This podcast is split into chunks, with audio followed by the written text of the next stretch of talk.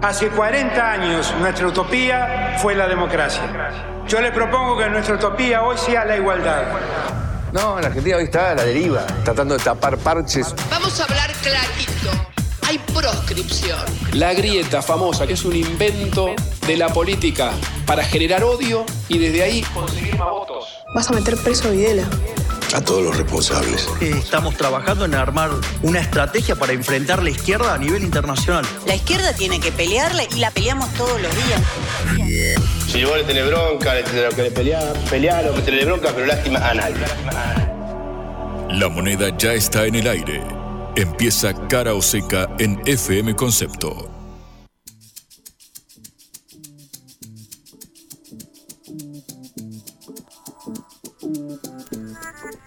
Amigos, amigas, buenas tardes. Les damos la bienvenida a Cara Oseca, este programa producido por la Agencia Internacional de Noticias Sputnik. Mi nombre es Juan Leman y hasta las 6 los y las acompañamos con toda la información que surca a esta agenda periodística. Luego llegará en órbita y toda la continuidad informativa de Concepto La 955, nuestro hogar, el lugar donde nos encontramos cada día. Hoy, en este martes, donde comenzó formalmente la transición eh, presidencial, Javier Milei y Alberto Fernández estuvieron reunidos en la mañana de hoy. Hablaron durante dos horas, entre las ocho y media y las diez y media de la mañana aproximadamente, donde el mandatario saliente eh, recibió a quien el 10 de diciembre va a tomar el bastón eh, de bando y la eh, banda presidencial también. Y en el medio, claro, empieza la danza de nombres para el futuro gabinete de Javier Milei. Ya hay varios circulando, un par confirmados, otro que aún resta definir. Recordamos que ayer por la tarde cuando nos despedíamos contamos acá que la Libertad Avanza decidió frenar los anuncios de futuros integrantes del gabinete hasta el 10 de diciembre, pero claro, Quedan tres semanas por delante y estas cosas se filtran a la prensa por lo general. Así que en un ratito estaremos haciendo el raconto del el equipo de Milei que ya anunció que reducirá el, eh, la cantidad de ministerios de 18 que hay en la actualidad a 8 en total, nucleando eh, muchas eh, carteras en una sola. Por ejemplo, paradigmáticamente el caso del Ministerio de Capital Humano que nuclearía salud, educación, trabajo y desarrollo social. Bueno, esto se replica en infraestructura y en un par de carteras más que en un ratito vamos a eh, repasar. También, claro, el día de hoy es un poco el día después, porque claro, ayer lunes fue feriado y no tuvimos la reacción de todos los mercados, básicamente porque no había movimiento eh, cambiario. Bueno, en el día de hoy subió un tanto el dólar blue, menos de lo que se temía la semana pasada eh, ante un virtual triunfo del libertario, porque recordamos lo que sucedió en Las Pasos cuando dio la sorpresa Milei y ahí se disparó el dólar paralelo. Bueno, en este caso subió hasta 1075 pesos, no es cierto que ya había tocado los 1100 hacía un par de semanas, no fue tan brusco ese movimiento, pero sí hubo remarcaciones en los supermercados y este es un tema eh, muy trascendental. Recordamos que quedan tres semanas todavía por delante. Eh, ya eh, Sergio Massa anunció que puso a disposición del presidente Alberto Fernández su equipo económico para la transición, que estará eh, encabezado por Gabriel Rubinstein, el viceministro de Economía. Bueno, tema a tratar, sin lugar a dudas, esta remarcación en los precios de los supermercados, que en algunos casos, recién nuestro productor Augusto Macías chequeaba en off, superan el 40% en algunos supermercados. Bueno, tema también a prestar atención. También fuentes del Fondo Monetario Internacional informan que empezó el diálogo con el equipo económico de Javier Milei, sin lugar a dudas, es otro de los temas de la agenda de hoy. Cristina Kirchner va a recibir a Victoria Villarruel mañana en el Senado, vicepresidenta por vicepresidenta, según lo confirmó el Senado de la Nación vía eh, Twitter. Bueno, son todos los temas de esta cargada agenda electoral. Quedan todavía 18 eh, días hasta la transición presidencial, hasta el traspaso de mando, eh, mejor dicho. Bueno, hay que ver qué nos depara porque hasta ahora viene siendo una agenda muy cargada y tenemos que tratarla. Así que si les parece, cuando pasan 4 minutos de las 5 de la tarde, abrimos de esta manera Caro Seca. Blanco o negro, sí o no. A favor o en contra. Sputnik para la pelota para reflexionar.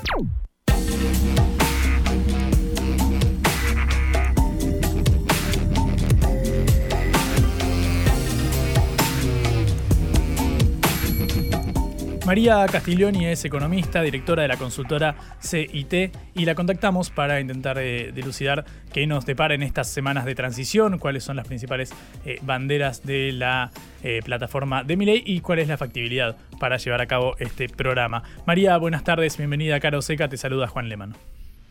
¿Qué tal? Buenas tardes, Juan. Un gusto. Igualmente. Em, María, hoy nos eh, desayunamos con que el dólar no subió tanto como, se prevía o se temía en algún momento, incluso cuando empezaron a aparecer las primeras eh, bocas de urna y luego las primeras mesas en el conteo del eh, domingo, la, en el dólar cripto empezó a subir fuertemente. Hoy se estaciona cerca de los 1.070 pesos. ¿Cuál es tu lectura de la reacción de los mercados al triunfo de Milei? Yo diría que acá hay, dos lecturas. También es la reacción que hubieron en, los bonos y las acciones. Mm. empezaron ayer, que si bien era feriado en Argentina, en, los mercados internacionales siguieron operando. Y fue una reacción positiva en ese sentido. O sea, mejoraron los precios de los bonos, lo que significa una baja de riesgo país. Estoy en 2.175 puntos básicos, sigue siendo altísima, pero bajó bastante. Y hubo un repunte en los precios de, de las acciones y bonos que estaban bajísimos, ¿no? niveles la verdad, de liquidación. Mm. Y, yo diría lo que, lo que vos planteaste, me parece que mucho tiene que ver con las primeras definiciones que fue dando Milei como presidente electo, ¿no? Em, el, gran, el gran signo de pregunta era qué velocidad iba a plantear algunas de estas reformas que había, que había venido anticipando y con las cuales ganó el balotaje, cabe decir, eh, que tienen que ver con ir a un esquema de dolarización prácticamente inmediato, que es un poco lo que había planteado, sobre todo hasta la primera vuelta, ¿no? Donde hubo muchos debates sobre si toda esa cantidad de pesos que el gobierno actual había estado emitiendo, ¿no? El ministro candidato Massa había estado emitiendo para financiar un déficit fiscal que se amplió eh, como resultado de medidas electoralistas, este, esa, esa cantidad de pesos que estaban cada vez retenidos en el Banco Central iban a llevar a una mayor inflación y a una fuerte suba del tipo de cambio y que hoy estaban retenidas con LELIX eh, absorbidas por el Banco Central con medidas del gobierno, ¿no? Recordemos que también el gobierno estuvo interviniendo hasta con, la policía para evitar que hayan transacciones en el mercado financiero, ¿no? El blue sobre todo, y operando, usando reservas para sostener los tipos de cambios financieros, pero eso era obvio que se iba a acabar el día del balotaje, ¿no? Entonces, había muchos signos de pregunta, un caldo de cultivo para que esto pudiera pasar y sobre todo la idea de que Miguel había dicho, bueno, es más barato dolarizar así porque los pesos, digamos, se canjean este, por menos dólares. La realidad es que eh, lo, que él anunció, eh, por lo menos lo que fue diciendo las primeras declaraciones del discurso, sus declaraciones públicas apuntan a eh, primero ir resolviendo los problemas antes de abrir a, la economía por completo y salir absolutamente del cepo, ¿no? creo que eso tranquilizó a los mercados, ¿no? Mm. apuntó a lo que se llama reforma del Estado, ¿no? Ir planteando un un Estado con menos, muchos menos ministerios, ocho ministerios, una estructura más chica, apuntó a decir que el, esfuerzo tiene que ser la baja del gasto público, eh, a reducir, a eliminar el déficit fiscal eh, muy rápido y a tratar de resolver el problema del Banco Central, o sea, estas LELIX, que son los pesos retenidos, primero con una eh, respuesta de mercado, es decir, no plan Bonex, no romper ningún contrato o impagar ninguna deuda que, que tenga el Estado Nacional, para luego eh, abrir la economía, levantar las restricciones en el mercado cambiario. Eh, obviamente eh, también dijo no voy a dejar de dolarizar, pero lo planteó más como una, primero como una cuestión legal, o por lo menos eso entendemos nosotros, de permitir la libre circulación del dólar y que se cancelen los contratos también en la moneda que se quiera, en dólares, pero no como un esquema de devaluación instantáneo, ¿no? Y eso me parece que ayudó o generó una reacción positiva eh, en los mercados que tenía muchas preguntas respecto de qué es lo que iba a implementar mi ley si fuera presidente. Mm.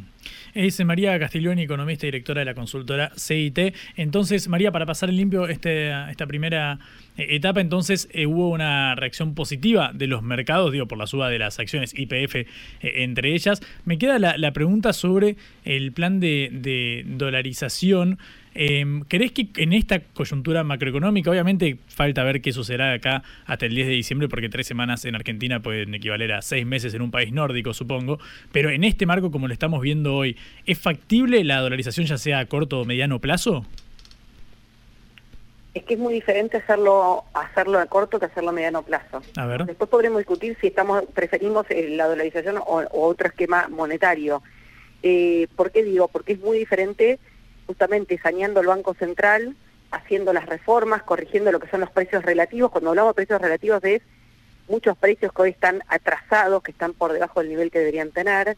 Si uno do dolarizara, consiguiera los dólares, que habría que conseguir dólares para poder dolarizar, aunque se consiguieran, que es un gran signo de pregunta, podría haber problemas al principio porque habría inflación en dólares, porque hay que corregir algunos precios y eso lleva a aumentos, de, a subas de precios, como pasó al inicio de la convertibilidad, que si bien no es dolarización en un esquema un peso, un dólar, ¿no?, de respaldo. Y, y, el, y de eso que la convertibilidad se hizo después de varias eh, etapas de medidas de reformas estructurales de la economía argentina en su momento, ¿no?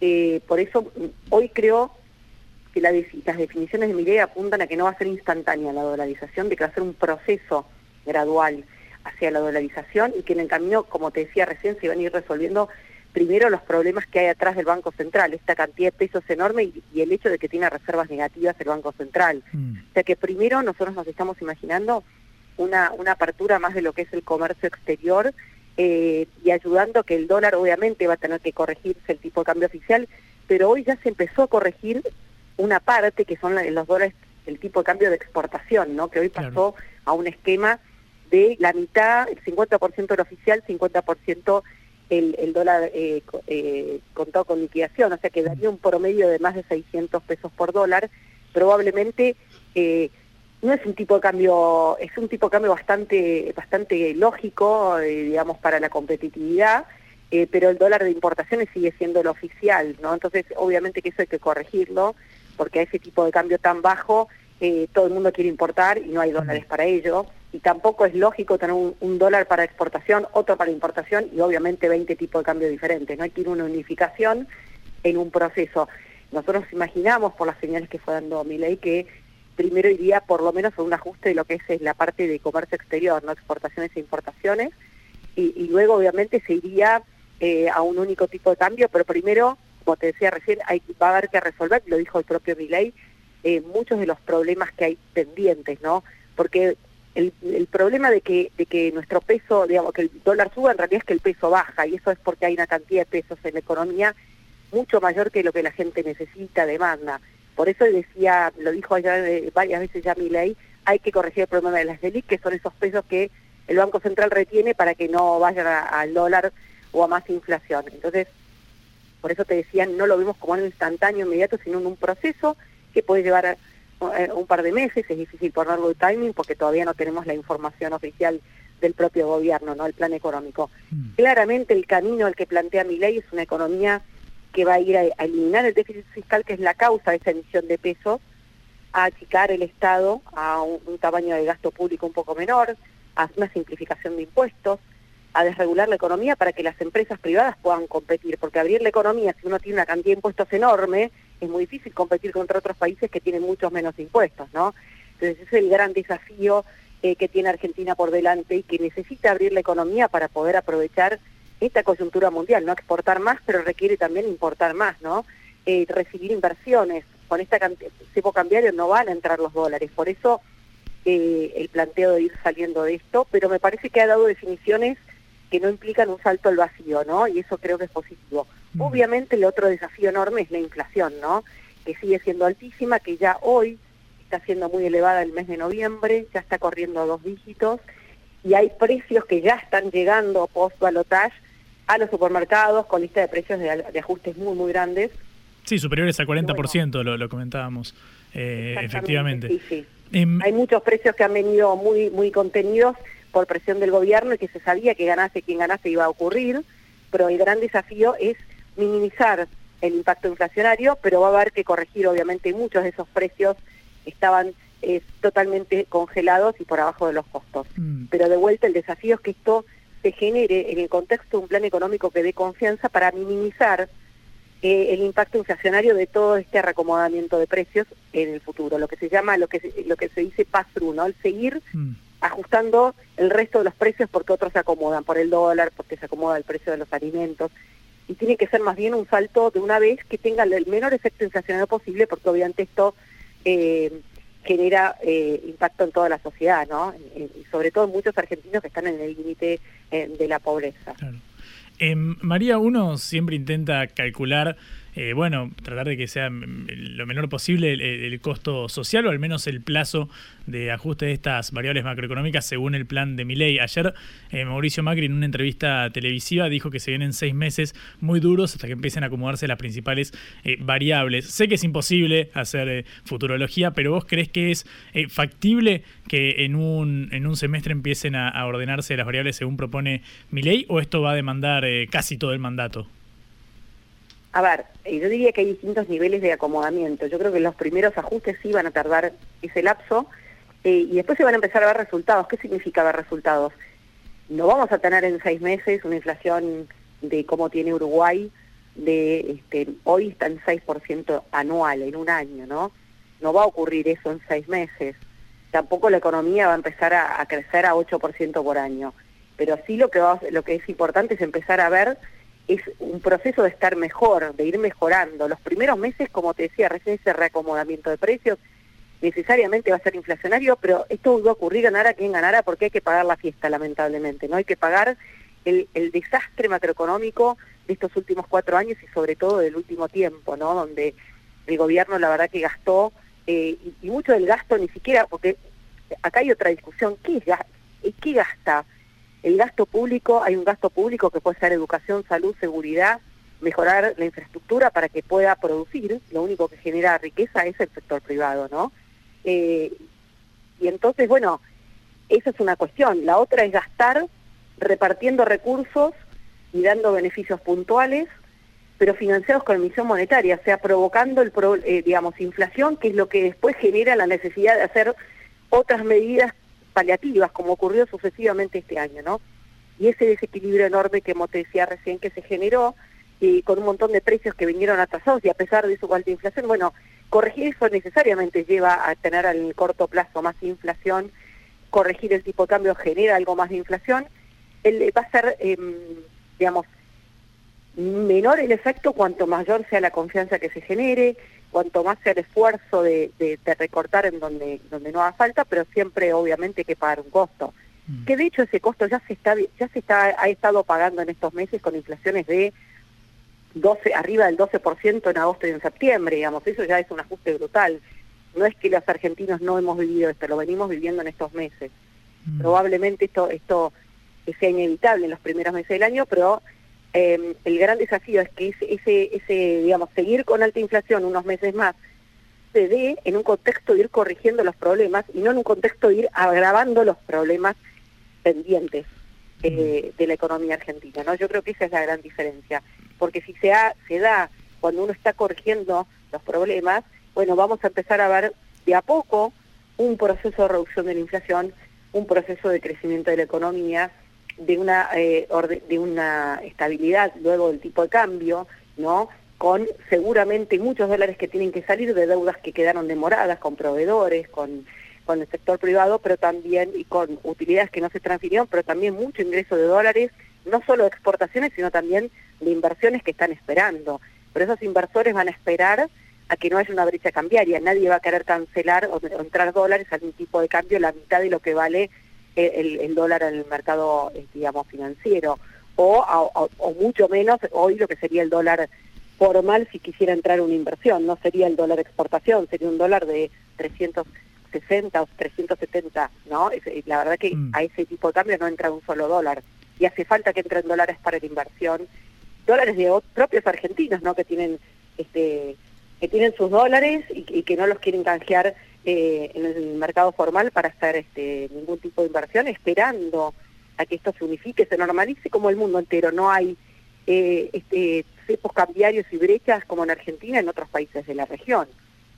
María, un capítulo central justamente ahora que hablamos de, los dólares y bueno, las reservas negativas que, eh, si no me equivoco, vos lo dijiste, rondaban los 10 mil millones de dólares eh, abajo que tenemos en el Banco Central, ¿correcto? Sí, efectivamente. Em, en ese marco, bueno, resulta crucial la relación con el Fondo Monetario Internacional. ¿Cómo imaginás ese diálogo? Milei el domingo dijo que bueno, iba a honrar todos los compromisos del Estado. Yo entiendo que en clara alusión al FMI, pero ¿cómo te imaginas vos el vínculo que se abre ahora con el organismo? Yo, te diría primero una aclaración, no solo con el FMI, sino con la deuda que hay en el mercado local e internacional que vence el año que viene. Y en el mercado local muchos bonos que se han colocado, muchísima deuda. De hecho, el gobierno actual ha incrementado la deuda, según datos oficiales, en más de 100 mil millones de dólares, eh, con lo cual un récord histórico en cuatro años. Eh, y esa deuda, muchos son tenedores locales.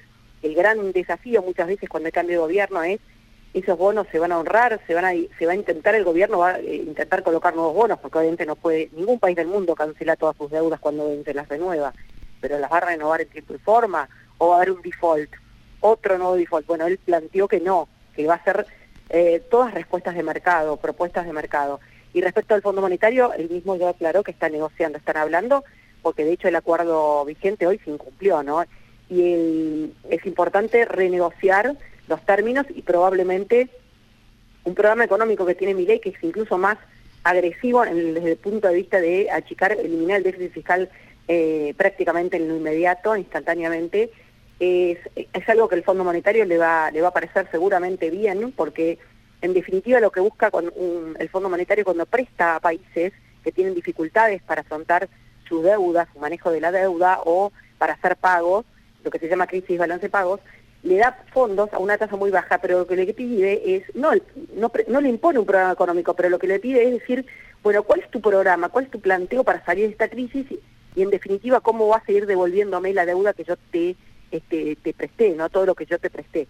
Y por eso creo que no va, no va a haber demasiado problema en la relación con el Fondo Monetario y seguramente se entrará en un nuevo programa con un nuevo cronograma de vencimientos en donde seguramente al principio el gobierno argentino va a plantear como ocurrió en este periodo, ir pudiendo tener renovaciones de los vencimientos que va habiendo, porque Argentina no va a tener los dólares para ir cancelando la deuda y tiene un riesgo país todavía muy alto como para ir renovando, buscando fondos en el mercado financiero, ¿no? Hace falta que esto eh, pase tiempo, no va a ser, no va a ser instantáneo. Por eso sí yo no lo veo, no lo veo problemático desde ese punto de vista, me parece que, que va a encauzarse y, el Fondo Monetario cuando presta a países en general, salvo que el país vaya por un camino totalmente diferente y plantee este, desvíos muy grandes, eh, no, no rompe y, en ese sentido tiene paciencia con los países deudores, ¿no? Pero sin duda em, el punto clave ahí con el Fondo Monetario es el tema fiscal, ¿no? Por eso me parece que no va a haber problema eh, para, para que Argentina pueda acordar ¿no? con el Fondo Monetario. María, muchísimas gracias por este, por este ratito, gracias por tu panorama y tu tiempo. Te agradezco mucho. No, de nada. Era María Castiglioni, economista y directora de la consultora CIT. Reflexión y análisis de las noticias que conmueven a la Argentina y al mundo.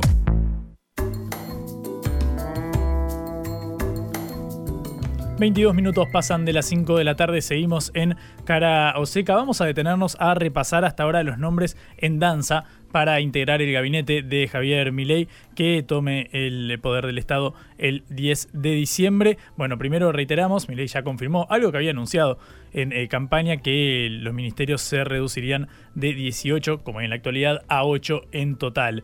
Eh, para justicia ya está casi confirmado prácticamente que Mariano Cuño Libarona, un abogado penalista, será quien tome las riendas de el Ministerio de Justicia para Capital Humano, esta cartera que nuclearía a las áreas de salud, educación, trabajo y desarrollo social. El nombre fuerte es el de Sandra Petovelo, que se había confirmado incluso antes de las primarias. Era la persona a la que Mirei hacía referencia cada vez que se refería al término, sobre todo del de trabajo que bueno queda inmerso en esta en esta en este agrupamiento de carteras bajo el ala del capital humano. Para infraestructura, Guillermo Ferraro sería el apuntado. Este área ahora nuclearía obras públicas, transporte, minería, energía y comunicaciones. Para la ANSES iría eh, Carolina Píparo, la ex candidata a gobernadora que perdió contra Axel Kisirov. Bueno, la diputada nacional ahora irá a la ANSES y a la Seguridad eh, Social. En el lado de Cancillería hay dos nombres danzando. Primero es Diana Mondino, la conocemos, la entrevistamos acá en Cara eh, Oseca, pero claro, ella fue la de la declaración de que pondría a la cuestión Malvinas eh, a escuchar la voz de los, de los Kelpers, los habitantes de las islas. Esto generó ruido interno, ahora eh, hay que dilucidar si será ella la encargada de las relaciones internacionales o si será Federico Pinedo del equipo de Patricia Burrich, era quien sonaba para eh, hacerse cargo de la Cancillería en caso de que ganara la candidata de Juntos por el Cambio. Bueno, hay que ver ahí cómo pesa la relación con Mauricio Macri, el PRO, que le dio un apoyo claro a Milei en los últimos días de la campaña. Luego para IPF, Horacio Marín, que es el presidente de exploración y producción en la empresa Tecpetrol, que es la empresa del grupo Techint de Paolo Roca. Bueno, es quien suena para IPF. para conducir la petrolera estatal que Milei ya anunció que es su intención privatizar. Jefe de gabinete, el nombre aquí es de Santiago Caputo, un hombre clave en la libertad de avanza, se sumó en 2021 cuando Milei fue electo eh, diputado, es el sobrino de eh, Luis eh, Toto Caputo, el exfuncionario de Macri. Bueno, todo indica que sería el jefe de gabinete de ministros de Milei. Ahora, la gran pregunta es ¿Quién va a economía? Bueno, el nombre que estuvimos escuchando en el día de ayer y hoy es el de Federico Sturzenegger, el ex titular del Banco Central durante los primeros tres años de gobierno eh, de Macri, pero también está empezando a sonar en las últimas horas el nombre de Luis Toto Caputo, también exfuncionario de Macri que sucedió a Sturzenegger justamente y que es tío además de quien sería el jefe de gabinete. Entonces tendríamos un Caputo Santiago en eh, jefatura de gabinete y eh, Luis Toto Caputo en economía. Todo esto resta confirmarlo, todavía no sabemos aún quién va a ser, es lo lógico también, no hace falta saberlo ya pero bueno, quedan tres semanas para que asuma el próximo presidente y estos son los nombres en danza. La Libertad Avanza afirmó que no iba a publicar eh, más, eh, más nombres a circular de eh, los potenciales integrantes del gabinete. Bueno, lo cierto es que ya pasando en limpio tengo siete nombres acá anotados que son los que están casi confirmados. Sabemos que bueno, pesa más fuerte el de Petovelo para Capital Humano, Cunio Olivarona para Justicia, Carolina Pípero para ANSES, Horacio Marín para IPF, pero después el área de Economía o de Cancillería no está claro quién los tomará, pero cumplimos en informar que estos son los nombres que a priori integrarían el próximo gobierno. En la vida hay que elegir. Cara o seca.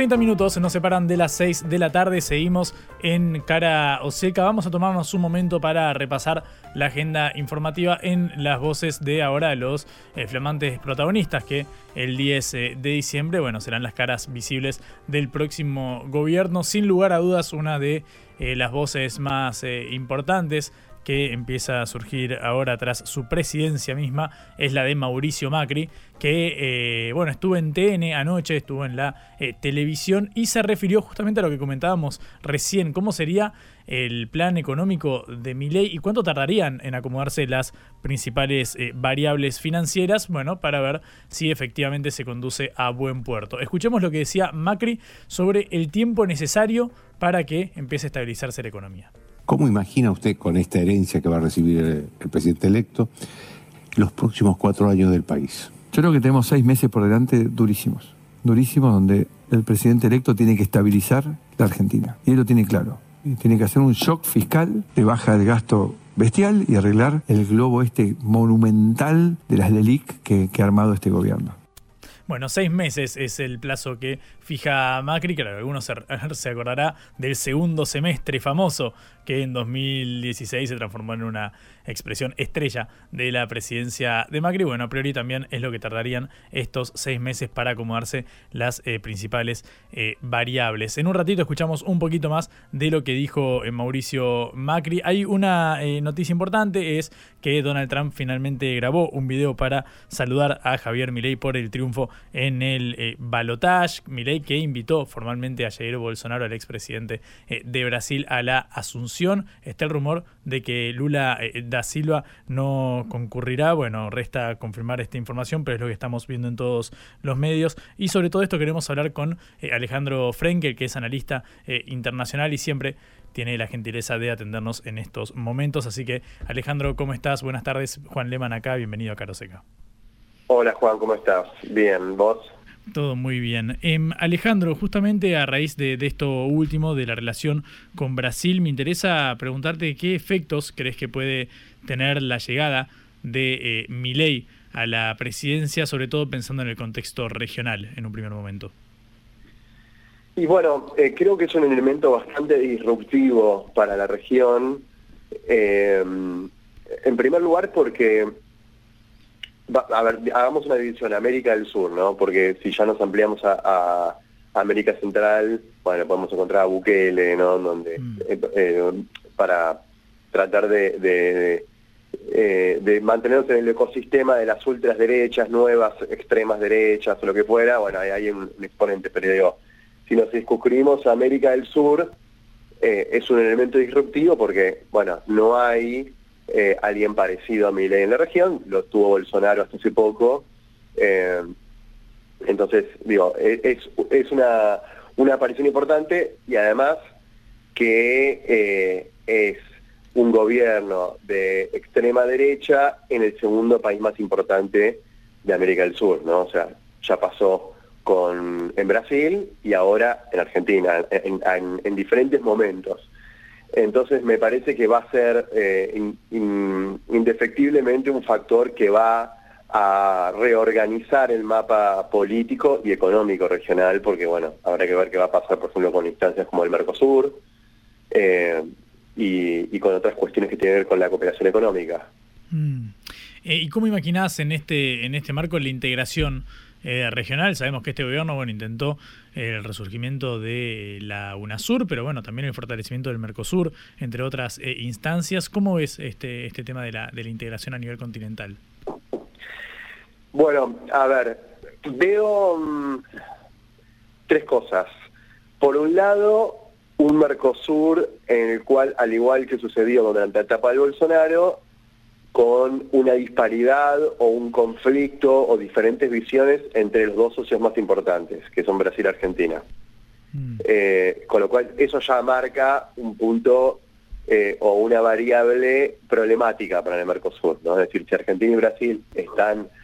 Ni siquiera habla de una cuestión de sintonía política que, que, siempre ayuda, ¿no? Pero si no solo no tienen una sintonía política, sino más que tienen proyectos distintos para la integración, bueno, ya es un problema.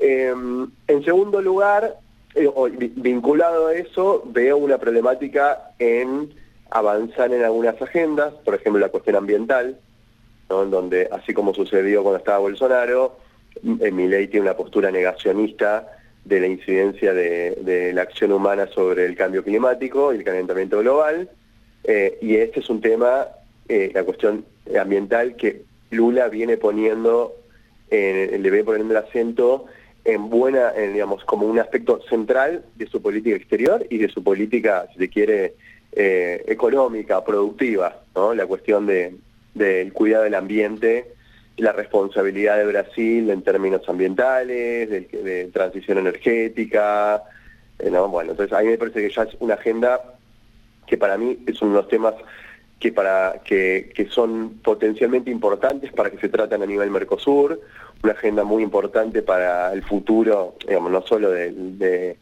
del ambiente a nivel global en la región, sino también para eh, la transformación económica de los países de la región, con lo cual ante la imposibilidad o la dificultad para establecer políticas comunes frente a eso, es un problema también para la integración. Mm.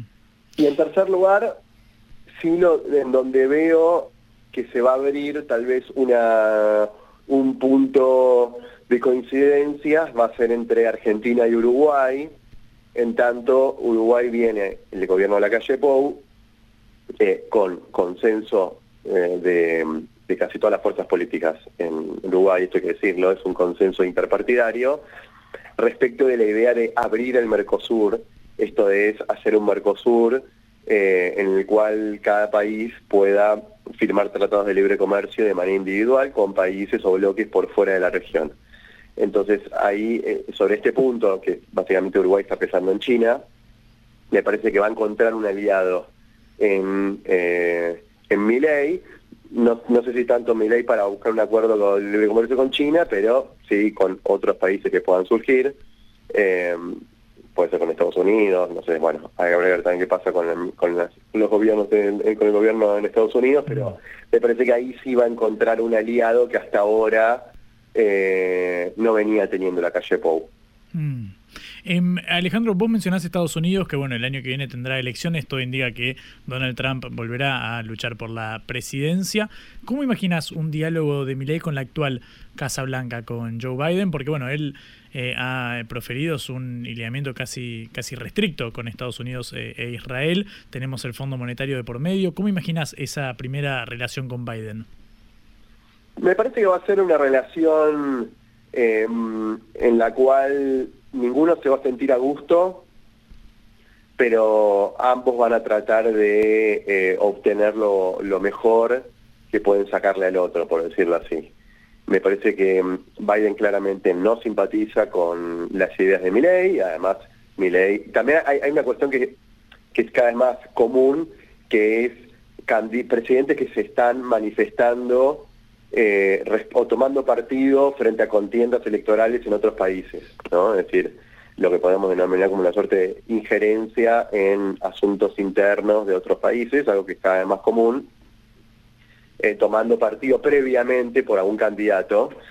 Eh, y bueno, mi ley ya lo, digamos, con el hecho, con Brasil lo vimos, ya invitando a Bolsonaro a la Asunción y no al jefe de Estado de ese país, ya hasta asumiendo una posición partidista dentro de la política exterior.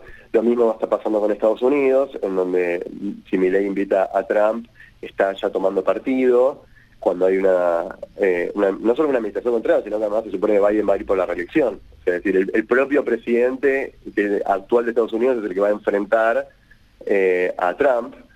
Eh, entonces, digamos, eso ya de por sí genera un escenario de distanciamiento con, la actual la administración Biden. A eso se suma que creo que hay diferentes visiones respecto de la cuestión ambiental, cuestión de derechos humanos y demás, que también hay un alejamiento. Pero me parece que por otro lado, em, Biden, en la, administración Biden, en Estados Unidos en general, eh, prioriza o eh, matiza, mejor dicho, toda su política hacia América Latina en función de la relación con China entonces, eh, tener un aliado, si se quiere, anti-China es algo que van a tratar de preservar. Con lo cual, eh, no, no veo que la administración Biden eh, asuma una posición muy confrontativa con el gobierno de Milley. En todo caso, va a aprovechar esta postura pro-Estados Unidos que tiene, o esta retórica anti-China, o de reivindicar el mundo libre occidental y demás, porque me parece que a Estados Unidos le importa mucho más la, disputa con China que otra cosa, ¿no? a cualquier administración de Estados Unidos. Mm. Y mm, después está la incógnita de, bueno, ¿qué va a hacer la administración de, o el gobierno de Milley respecto a la administración Biden? ¿no? Porque me parece que Estados Unidos, eh, al ser una superpotencia, se puede dar permitir cosas que un gobierno como Argentina no. Entonces, eh, hay que ver cómo va a ser la propuesta que va a plantear Milley respecto a Estados Unidos. Es decir, si mm, va a decir, bueno, sí, yo tomo, eh, eh, ¿cómo se llama? Partido por Donald Trump, pero igual quiero profundizar la relación con el gobierno de Biden, eh, por más que no sea de mi agrado, o va a eh, mantenerse prescindente y, buscar una relación extragubernamental, no sé si se entiende, es decir, con actores económicos, políticos, es decir, buscar el, alineamiento con Estados Unidos, pero no con el gobierno de Estados Unidos, para marcar esa diferencia. Creo que lo vamos a ver un poco ahora con el viaje que va a hacer, qué va a hacer en ese viaje, con quién se va a reunir, eh, si, en ese viaje va a tratar de tender algunos lazos más institucionales con el gobierno o va a ser un, viaje en el cual toda su, agenda va a tener que ver, seguramente va a haber una agenda política, más, allá que dijo con una cuestión espiritual. Eh, si, si en la agenda política no va a incluir a nada del gobierno y van a ser todos factores políticos, sociales y económicos que están por fuera de la administración Biden. Mm. Em, Alejandro, la última pregunta centrada en un capítulo que, bueno, este gobierno eh, festejó, bueno, con, razones, hay que decirlo, que fue la concreción del ingreso a, los BRICS, o al menos de la invitación formal para que el gobierno la, acepte en enero del año próximo. ¿Cómo te imaginas la relación con todas las potencias que integran a los BRICS eh, y con China, eh, sobre todo en, en, este marco? Ya dijo Milei que no le interesaría mantener una relación diplomática estrecha con este grupo al menos. Bueno, a ver, no creo que en este marco Argentina haga efectivo su ingreso a los BRICS, me parece. No, o sea, todo indica que, Argentina no va a terminar efectivizando su ingreso a los BRICS. Em, y me parece que, bueno, después, a ver, con Rusia claramente me parece que, que, mi ley va a asumir una posición, por lo menos mientras no esté gobernando Trump, ¿no? Si Trump vuelve al gobierno y Trump plantea una postura de acercamiento a Rusia, o por lo menos a Putin, como ha manifestado, tal vez mi ley se pliega a eso, pero mientras tanto no creo que, que, cambie o, que sea, se va a mantener alineado con la idea de Occidente contra Rusia. Em, con India me parece que tal vez hay una, una política de profundizar el vínculo que ya se está dando, porque es un vínculo más que nada centrado en lo económico. Eh, y con China, bueno, es la gran incógnita. Yo imagino algo más parecido a lo que fue eh, lo que fue la administración de Bolsonaro, en donde hubo una retórica anti-China que después se fue matizando, también por presiones internas, eh, sobre todo de las Fuerzas Armadas, y, me parece que algo va a tener que matizar Mirai porque buena parte de las exportaciones argentinas, o mejor dicho, es el segundo destino, van a China. Entonces eh, es imposible que... Y este esquema que plantea de relación entre privados es imposible aplicar. Entonces me parece que ahí va a, tener que de alguna manera rearmar esa ingeniería. Pero eso no significa que no se pueda afectar la, relación con China, porque además... Eh, la relación con China no es la misma que hace 6, 7 u 8 años. Ya no es una relación centrada en lo económico-comercial. Es una relación que se fue diversificando, que fue adquiriendo eh, o se fue profundizando en otras dimensiones que tienen que ver con cuestiones financieras, cuestiones tecnológicas, eh, cuestiones de seguridad. Eh, entonces, ahí me parece que sí puede haber una afectación un poco más marcada en términos de frenar, congelar o retroceder en algunos aspectos en la relación con China. Em, pero bueno, ahí es la gran incógnita, a ver hasta qué punto, hasta dónde va a llevar el gobierno de Milei esta, esta política anti-China. Eh, yo creo que sí va a, va a tener que de alguna manera moderarla. El tema es veremos hasta en qué medida, sobre qué punto, seguramente sobre lo comercial va a ser lo primero.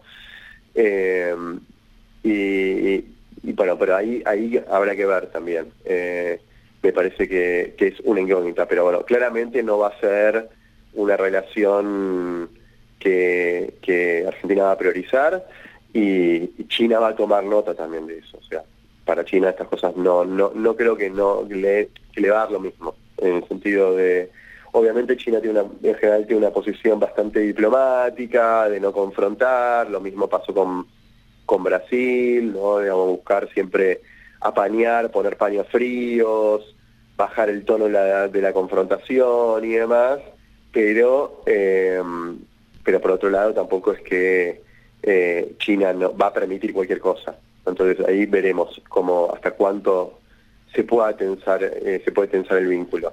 Mm. Eh, Alejandro, si me permitís, te muevo un instante de eh, la, agenda que se abre con la llegada de Milei al poder para viajar un momento nada más a lo que está sucediendo entre Israel eh, y Hamas, el conflicto en la franja de Gaza y esta tregua que bueno parece encaminarse al menos por unos días. ¿Qué estás leyendo vos de lo que está sucediendo en este momento? ¿Ves algún, algún augurio de que pueda encontrarse alguna solución que suponga el cese al fuego? Em, eh, no es un tema que lo conozca como para dar opiniones categóricas. Eh, me parece que no veo voy a decir, tal vez replicar más a lo que he escuchado de colegas que conocen más el tema, ¿no? Eh, no veo una solución a corto plazo en términos de... Una cosa es la solución eh, de máxima que podemos hablar que es resolver el conflicto palestino-israelí, que tiene que ver con la cuestión de la soberanía, de los dos estados o no, digamos, eso es como el conflicto de fondo, si se quiere, de eso ni hablar, pero además me parece que no, no veo muy factible que eh, se resuelva este, esta nueva guerra o este conflicto que se abrió a partir de los ataques de Hamas a Israel. Me parece que puede haber treguas momentáneas y demás, pero, pero me parece que esto es algo que, va a durar más tiempo. Mm. Alejandro, muchísimas gracias por este, por este ratito y por haber pasado por temas tan, tan dispares. En serio, te, te agradezco mucho. Por favor, un placer. Alejandro Frenkel, analista eh, internacional, una de las voces que consultamos en momentos eh, decisivos, bueno, hablando justamente sobre el horizonte de diplomacia que se abre con la llegada de Milei al poder. Cara o seca. En el foco.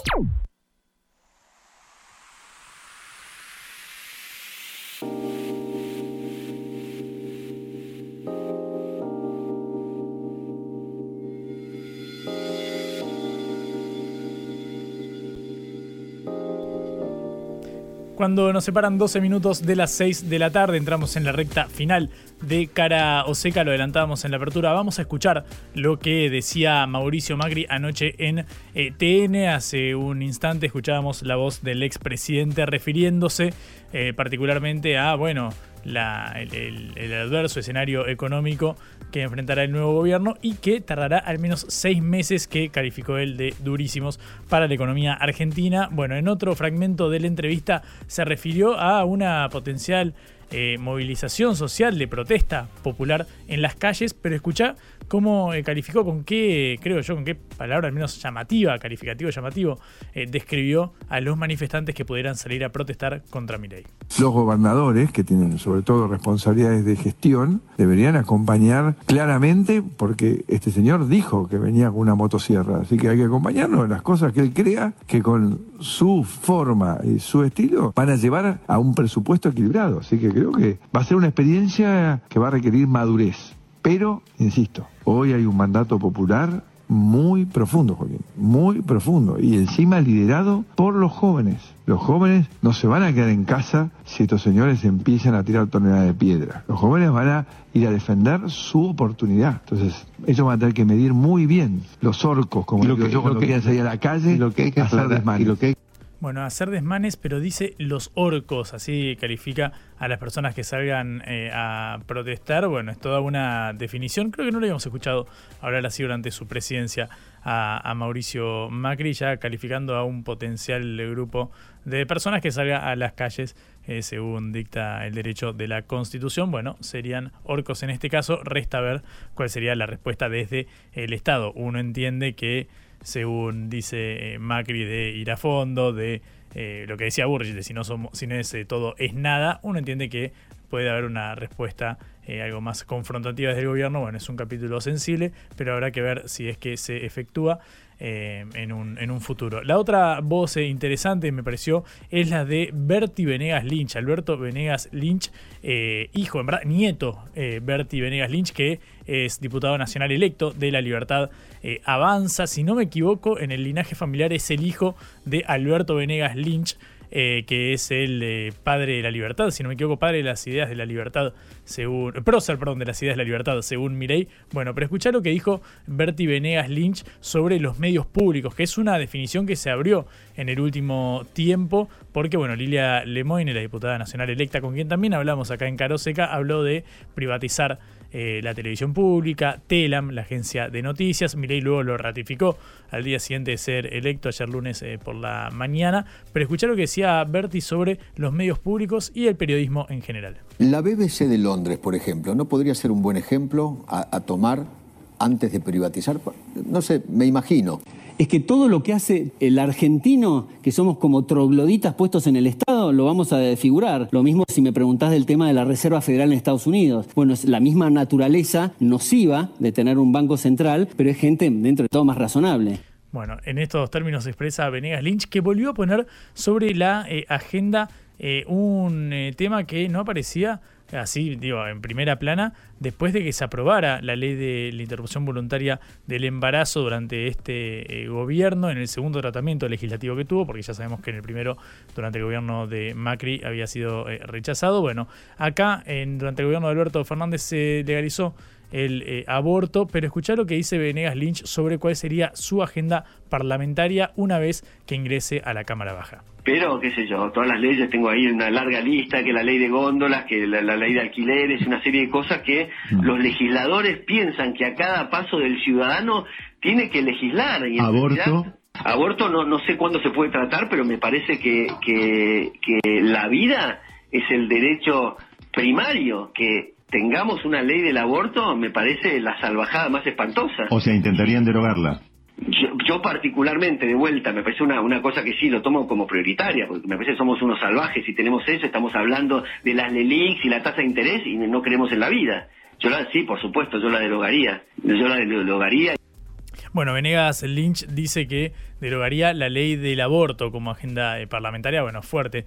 Empieza eh, a jugar el diputado nacional electo de La Libertad Avanza. Resta eh, ver, bueno, la sucesión de noticias que vengan en los próximos días. Esto lo dice dos días después de que Milei haya sido elegido presidente. Bueno, el diálogo parlamentario es sin lugar a dudas una de las esferas más fuertes que deberá afrontar el próximo gobierno en minoría, al menos por su bloque. Hay que ver luego las alianzas que teja con eh, Juntos por el Cambio. Vamos a cambiar de página por un instante, volvemos a lo que eh, comentábamos al inicio del programa, que es la fuerte remarcación en los precios en los supermercados después de la jornada del domingo con la elección de Javier Milei. Tenemos en línea a Yolanda Durán, que es presidenta de la Cámara de Supermercados chinos. Yolanda, buenas tardes, ¿cómo estás? Juan Leman te saluda acá en Caroseca.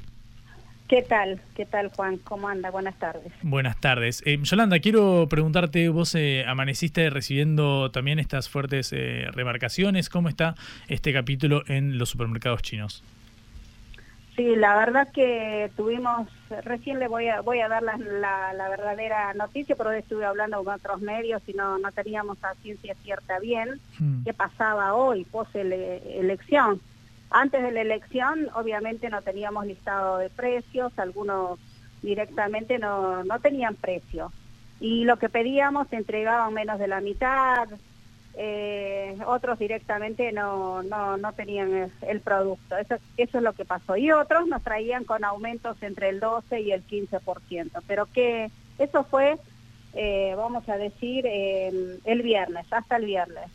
Y hoy, hace un ratito, me acaban de pasar todo el informe en nuestros supermercados de proximidad a nivel nacional, porque eso es así. Bueno, sí, hay algunos productos que realmente cuando fueron a reponer están con aumentos entre el 30, es lamentable decirlo, ¿no? Entre el 30 y un 40%. Se están aprovechando estas empresas porque más que nada eh, son los productos, a ver, eh, de, verano, eh, son los productos navideños, son los productos que viene, por ejemplo, a ver, vamos a decir, un, un repelente, una crema para el sol, un, una bebida de esas típicas mm, famosas que son a nivel nacional, bueno, un pan dulce, una sidra, todo eso, o algunas empresas distintas, de no todas las marcas.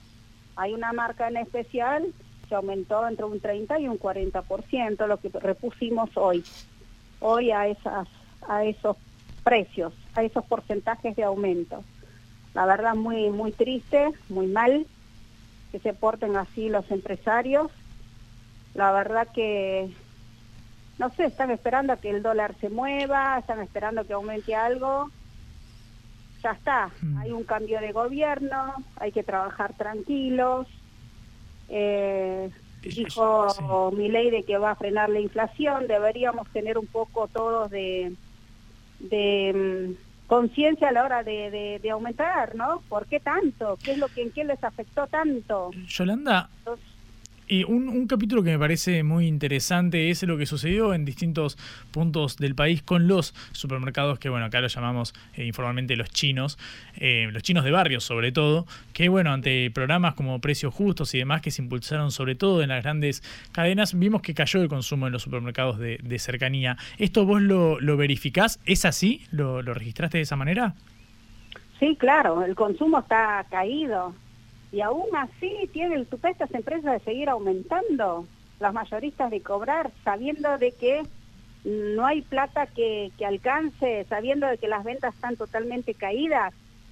Eh, antes nosotros teníamos un, voy a decir, a ver, un ticket por día, entraban quizás 700 personas a comprar por día en nuestros supermercados y quizás había en cada ticket de, no se puede medir tanto por la inflación, porque la inflación uno dice un precio y dentro de, bueno, eh, era un volumen importante, tanto en unidades vendidas como en dinero, pero hoy en día no hay ni volumen ni dinero que alcance para poder reponer los productos.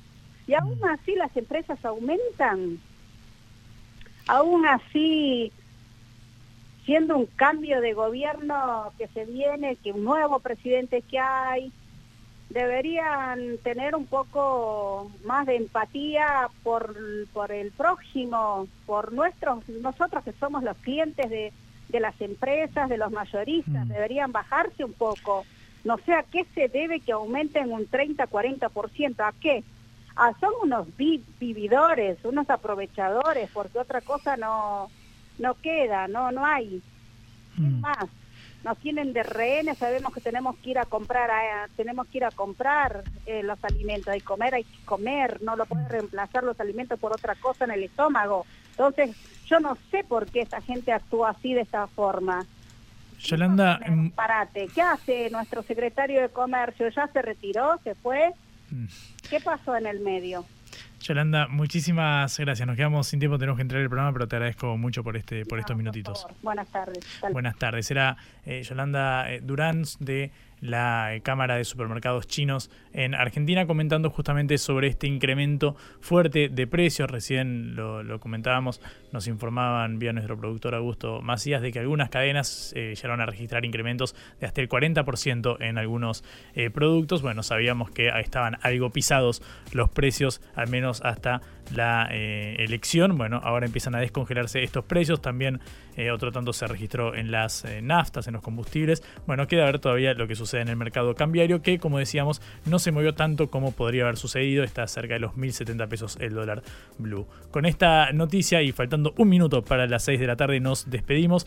Como siempre recuerden que nos pueden escuchar en sputniknews.lat. A cara o seca la hicimos con Celeste Vázquez en la operación, Augusto Macías en la producción de este envío. Mi nombre es Juan Leman y siempre nos lidera, nos capitanea Patricia Lee. Nos encontramos eh, mañana, mitad de semana. Estamos en medio de la transición presidencial y así lo venimos informando. Chau. Vamos a hablar clarito. La guerra contra las drogas ha fracasado. Se ha producido un genocidio en mi continente. Tenemos nosotros que plantar una sola voz y que América Latina, el Caribe, le diga a los Estados Unidos de Norteamérica, no más golpismo. Y se aplica lo que decía Tolstoy, un gobierno que no procura la justicia no es más que una banda de malhechores. Qué cosa rara que diga gracias a la vida a pesar del dolor, porque mi hija dio la vida sabiendo que había que cambiar.